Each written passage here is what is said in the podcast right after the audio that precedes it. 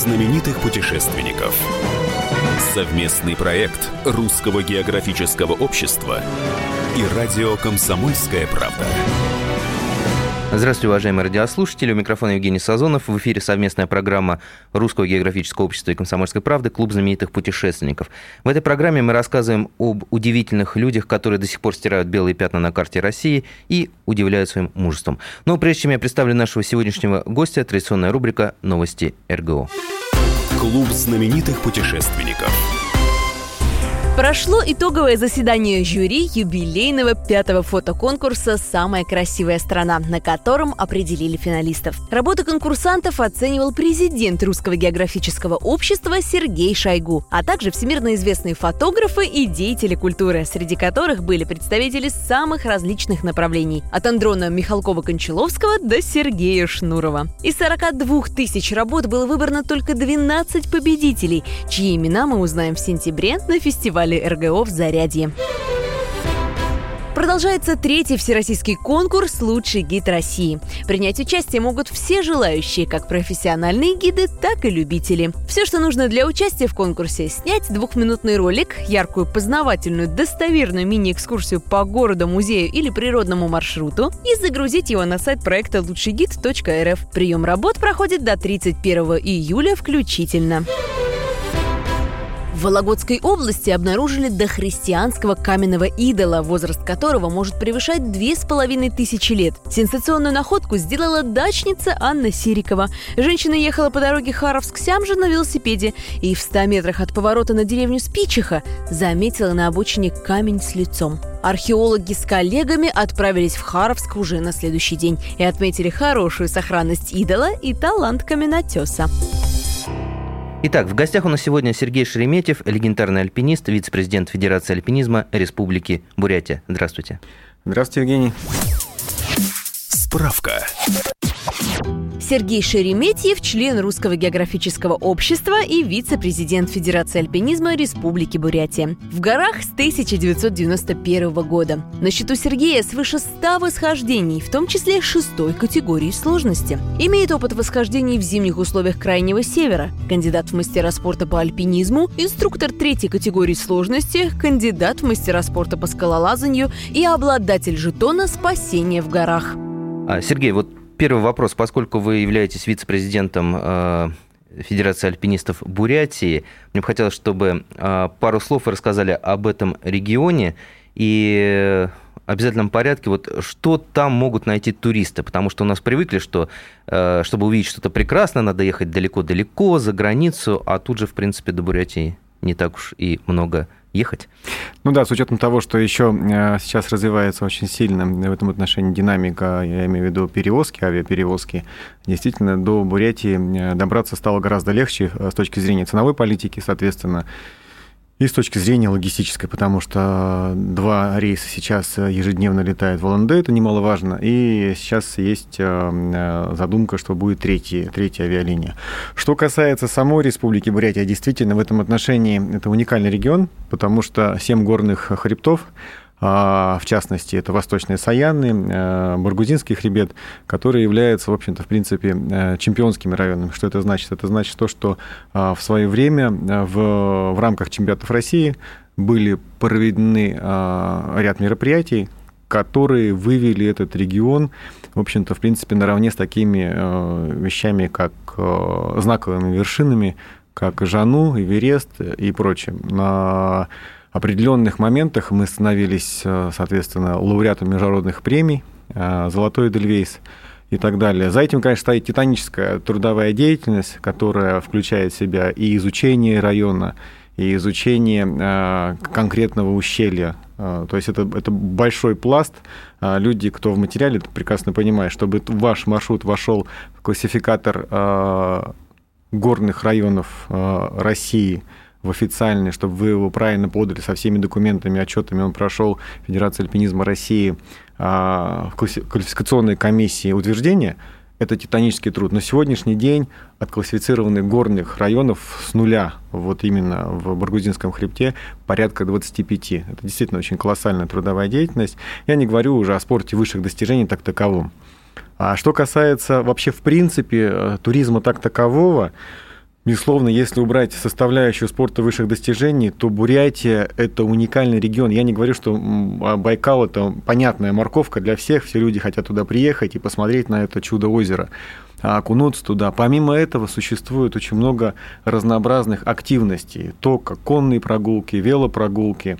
А базовая составляющая в этом отношении является а, культурно-этнографическая и национальная составляющая, потому что, а, как вы прекрасно знаете, уважаемые слушатели, что центральная санхия буддизма Российской Федерации находится в Бурятии. И посещение а, Дацана, в котором находится нетленное тело Даши Доржой Тагилова, это, конечно, тоже одна из реперных точек, очень важных составляющих.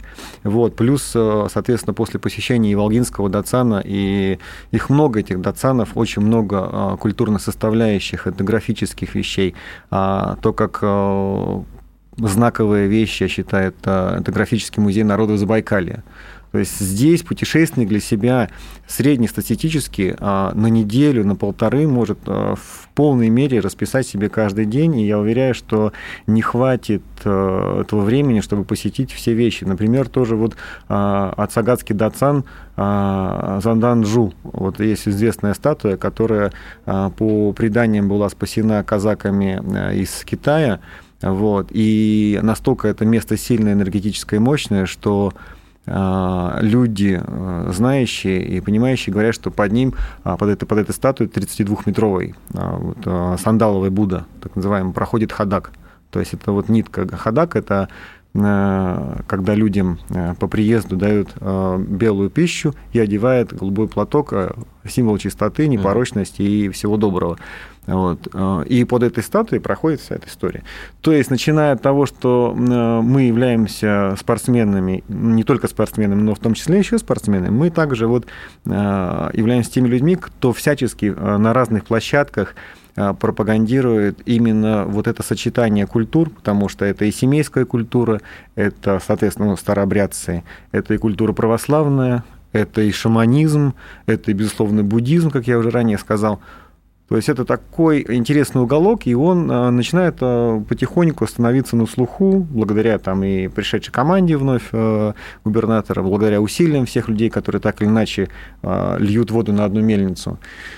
И в этом отношении я считаю, что если убрать составляющую, что отсутствие там инфраструктуры, допустим, ну да, понятно, это а, в термальных источниках там Кучегыра и Умхэ, ну и во многих других, у которых, кстати, есть бальнеологические исследования, то есть вы приезжаете, у вас какая-то есть проблема со здоровьем, она вам разрешена врачами, есть э, источники. То есть там лечится? Там лечится, да. Люди приезжают туда на костылях, уходят на своих ногах. То есть это такая серьезная штука. Это не преувеличение? Это не преувеличение. Более того, скажу, что э, ведь вопрос веры и вопрос духовности на сегодняшний день вот, ну, во всем мире, в частности, и у нас это не исключение, он претерпевает очень сильную коррозию. Вот. И в этом отношении Бурятия является тем источником, после, э, после возвращения откуда люди себя чувствуют действительно по-другому. Тот же элементарный пример э, богини Инжима. Э, в село Ярик там находится камень, на котором изображен,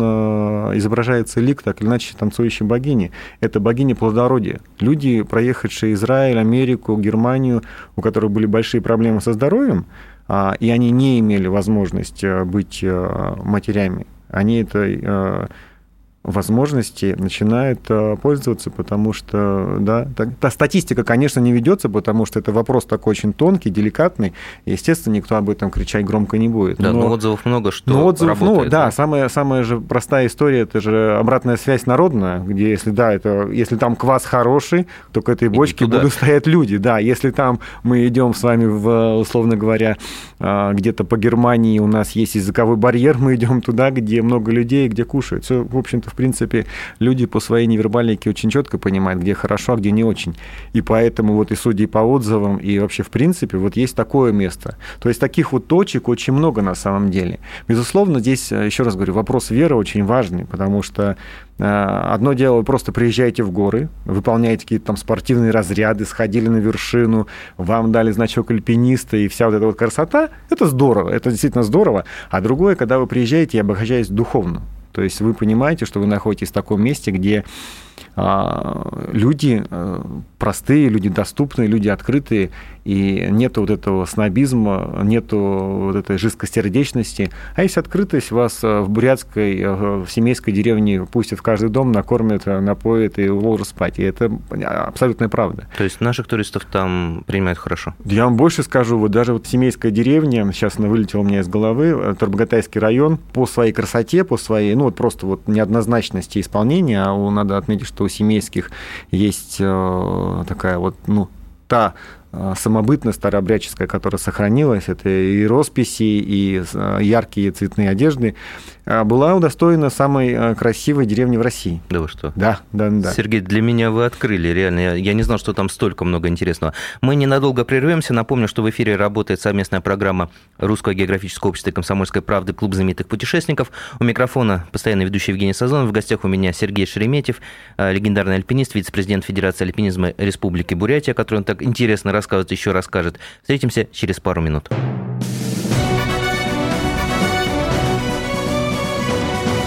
Клуб знаменитых путешественников.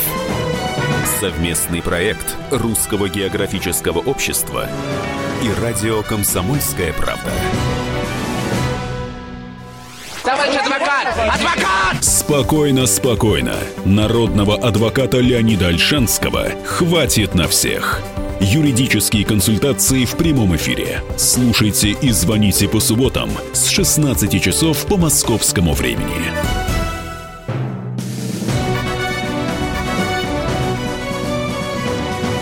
Клуб знаменитых путешественников. Совместный проект Русского географического общества и радио «Комсомольская правда». И снова здравствуйте, уважаемые радиослушатели. В эфире совместная программа Русского географического общества и комсомольской правды «Клуб знаменитых путешественников». У микрофона постоянно ведущий Евгений Сазонов. В гостях у меня Сергей Шереметьев, альпинист, вице-президент Федерации альпинизма Республики Бурятия. Вот э, в прошлой части мы поговорили достаточно конкретно и подробно о том, что ждет туристов в Бурятии, и профессиональных туристов, да, и спортсменов, и просто людей, которые решили посмотреть на виды, полечиться в источниках. Вот, и, ну, поскольку вот Сергей альпинист, вот я не могу ему не задать вопрос, который у меня родился недавно, э, прочитал я про ситуацию, которая сложилась на Эвересте, э, знаменитая фотография, которая обошла все СМИ, наш, э, на сайте kp.ru вы тоже можете увидеть. Огромная очередь, которая стояла перед вершиной Эвереста, в которой туристы, альпинисты Э, должны были ждать своей очереди взойти на этот пик, и да, и не меньше 10 человек, по разным данным, э, там умерли просто, ожидая своей очереди. У кого-то кончился кислород, кто-то обморозился и не смог спуститься. Вот, э, Сергей, Эверест давно уже стал ситуацией, скажем так, по, ну, не знаю, может быть, вы меня поправите, по выкачиванию денег богатые туристы платят, и многие фирмы, которые там не всегда правильно занимаются подготовкой, они привозят людей, и часто это заканчивается очень-очень плачевно. Вот многие люди мечтают э, об альпинизме, да, многие люди мечтают за, зайти в горы. Ну, не на Эверест, естественно, да, потому что это долгая подготовка, ну, скажем, небольшие э, горы, которые там при не очень долгой подготовке возможны. Как сейчас с безопасностью? Как вот людям э, выбрать э, гидов, да, вот на что обращать внимание? И вообще, стоит ли сейчас непрофессионалам идти в горы, или же все-таки эта тема закрыта исключительно для людей очень хорошо подготовленных. Евгений, вы правильно заметили, и э, не нужно было себя поправлять, что вы сначала сказали туристы, а потом альпинисты. А превалирующее большинство этой очереди, если вы говорите, а, если говорить об этой фотографии, это как раз-таки туристы. А, в прямом и, э, не побоюсь этого слова, в не очень хорошем слове этого выражения. Вот, потому что желание, желание людей взойти на знаковые вершины, не только Эверест, в западноевропейской нашей части на Кавказе это Эльбрус. Угу. Там творится точно такая же ситуация. А, там тоже Она, так же, да? Не, конечно, не, не с такими очередями и не с такими деньгами, но на самом деле э, там и не только там существуют очень серьезные проблемы. Надо начать с того, что, э, что эта проблема очень серьезная. Я к ней, э, к сожалению, спокойно относиться не могу, и когда на нее начинаю э, с кем-то беседовать либо конструктивно, либо просто философски, а, я начинаю эмоционально вкладываться в это и немножко даже переживать, потому что с 91 года мы в материале, то есть мы застали еще советскую школу альпинизма, а, где, в общем-то, в принципе, правила горовосхождения были написаны кровью были написаны вот кровью. Я, я перебью просто. Вот говорят, что советская альпинистская школа это одна была из лучших в мире. Одна была, я больше вам скажу, когда сегодня мы э, с коллегами начали, в общем-то, в принципе, проводить стандартизацию УИАДЖМ, это международный сертификат гида именно. Вообще, чтобы такое понятие гид, э, чтобы вы понимали до конца, УИАДЖМ это система, но одна из систем, готовящих международных гидов. В Российской Федерации их не набирается, не набирается даже двух десятков. То есть нет, мало? Это именно гиды, профессиональные гиды. Ну, то есть, вот, которым да. можно доверять полностью, инструктор, да? инструктор, методист – это составляющая, это другая совершенно история, где э, люди проходили э, полноценную, полноценную базовую подготовку до первого разряда, потом ехали в, в школу инструкторов, потом проходили стажировки, э, стажировались по 2-3 смены, на них пишется характеристика. То есть это была целая, целая концептуальная материальная образовательная система, где на круг выходил там элементарный инструктор третьей категории, который точно понимая, что он делает, кого он ведет и так далее. То есть э, был свод и остается свод правил, которые действительно, в общем-то, в принципе, э, показали себя э, показали себя не только жизнедеятельными и какими-то вот настоящими, а, а они показали свою апробацию, ну, какой вам пример привести, чтобы было понятно, что мы, не потому что вот мы такие молодцы, сообщество альпинистка, ну, такое где-то лучше, чем какое-то другое, нет, ни в коем случае, но по факту, по факту сегодняшнего дня вся та подготовка силовых структур, которая велась с 2008 года, в том числе для обеспечения безопасности Олимпиады, которая с а, с благополучием прошла, вот, а, это абсолютная трудовая заслуга всего альпинистского сообщества. Недаром Иван Трофимович Душарин, наш старший товарищ, вице-президент Федерации альпинизма России, а, мой наставник и учитель в этом отношении, ему низкий поклон, он получил из рук Владимира Владимировича, в общем-то, в принципе, не самую последнюю государственную награду за обеспечение всей, всей этой истории. Это подготовка во всех силовых структурах, включая и ЦСН ФСБ, и тогда это была соответственно, Министерство внутренних дел, внутренние войска, сегодня это Росгвардия. Соответственно, если руководство страны делает акцент на этом, и, в общем-то, в принципе, люди э, получают результат, неплохой результат, надо отметить, наверное, стоит на это обратить внимание. Наверное, стоит обратить внимание, что правила горовосхождения написаны для того, а, и они пока являются рекомендательным характером, но то, что происходит, вот, допустим, ну, Эльбрусе, где-то еще, к сожалению, а, регулятор государства, в части государства, оно может эти правила горовосхождения просто перечеркнуть и сделать что-то свое. Ну, то есть э, каждый человек, который выходит в горы, так или иначе э, получит э, по зубам очень серьезный удар. Что я имею в виду? В том году один из руководителей МЧС высказал такую идею, что каждый, кто куда-то отправляется, неважно, кто получает страховку автоматически, то есть страхуется. Если он не страхуется, он получает штраф. Хотя по Конституции, по большому счету, получается, что МЧС, ну так как мы с вами налогоплательщики, оно обязано спасать. Но превалирующее большинство тех людей, которые вчера увидели ледоруб, веревку. И сегодня себя назвали инструктором по альпинизму, лжеинструкторами, лжегидами, какими-то еще людьми. Они берут а, в соцсетях, э, в где-то информационных пространствах, распространяют такой некий фейк, собирая с людей деньги, ведут их непонятно куда и непонятно как. И, безусловно, на это государство обращать э, долго внимание и терпеть это не может. И оно сделает какой-то, э, то есть такая угроза. И когда люди говорят, о чем мы должны все теперь вас под вас равняться? Да нет. Но если существует а, категорийная вершина, а Эльбрус это категорийная вершина, то завозить туда людей а, ратраками, ратраками на 5 100 их просто там, на 5 тысяч забрасывают, дальше они как-то там идут, и вот это вот желание, желание какое-то, это сумасшествие на самом деле. Я про Эверест, а, вообще, в принципе, это отдельная тематика. То есть то, что происходит на Эвересте, это, конечно, а, пласт проблемы, это с точки зрения связано и экономики Тибета, и, соответственно, Непала. Ну да, что... там же, по-моему, 11 тысяч э, долларов стоит да, да, да. разрешение, то одно есть, разрешение. Да, то есть, как бы, в принципе, получается, ну, совокупность, получается, экспедиция на одного человека, коммерческая экспедиция, это 65 тысяч долларов. Ну да, это, это, это еще не это, шикуя. Да, да, то есть как бы, да, это так э, умеренно. То есть это получается 4,5 там единицы, да, это маленькая квартира где-нибудь в Печатниках, да. да. То есть это как бы, это причину этого, ну, вот, наверное, я в первой части сказал, это причина потери вообще, в принципе, громко, может сказано, но тем не менее духовности, потому что человек не понимает, зачем это найдет. По сути своей, если ты хочешь подготовиться к этому, есть стандартные вещи. Ну, то есть, допустим, возьмем, условно говоря, дайвинг, да, угу. существует пади, где существует open water, advanced open water, master dive и пошло поехало. То есть никто вам а, чек дайв не будет заполнять, если вы, соответственно, там... Не и... прошли. Не прошли, да. То есть это стандартная вещь. Вы приезжаете в Хургад, вы приезжаете куда-то еще, э, там, в Мексику или... Неважно. Смотрит, да, парень, у тебя все классно, а, все заполнено, покажи, что умеешь.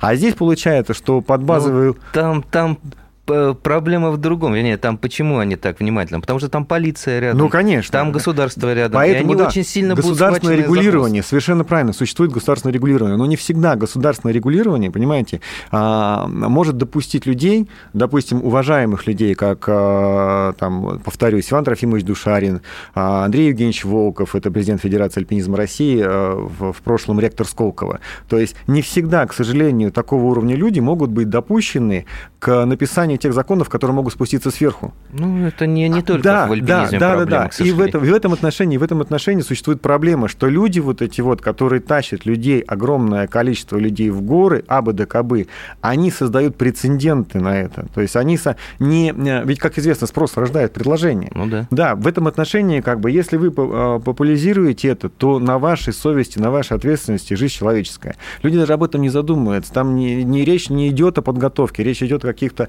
элементарных вещах, что там нету прививки от энцефалитного клеща, нету страховки медицинской элементарной. Я не говорю, что там страховка какая-то там э, супер-пупер альпинистская такая вот, где, ну, где разработана э, программа и на все случаи несчастного э, момента.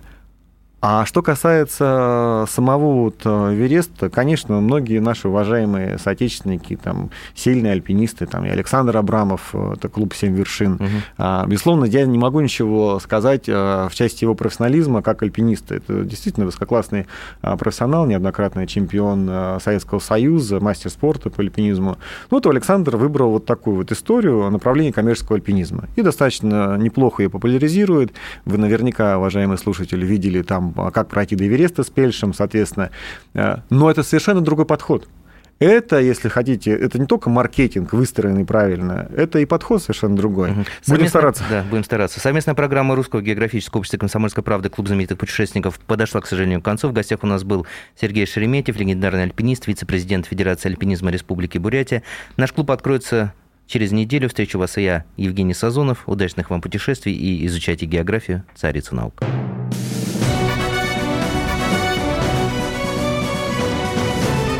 Знаменитых путешественников.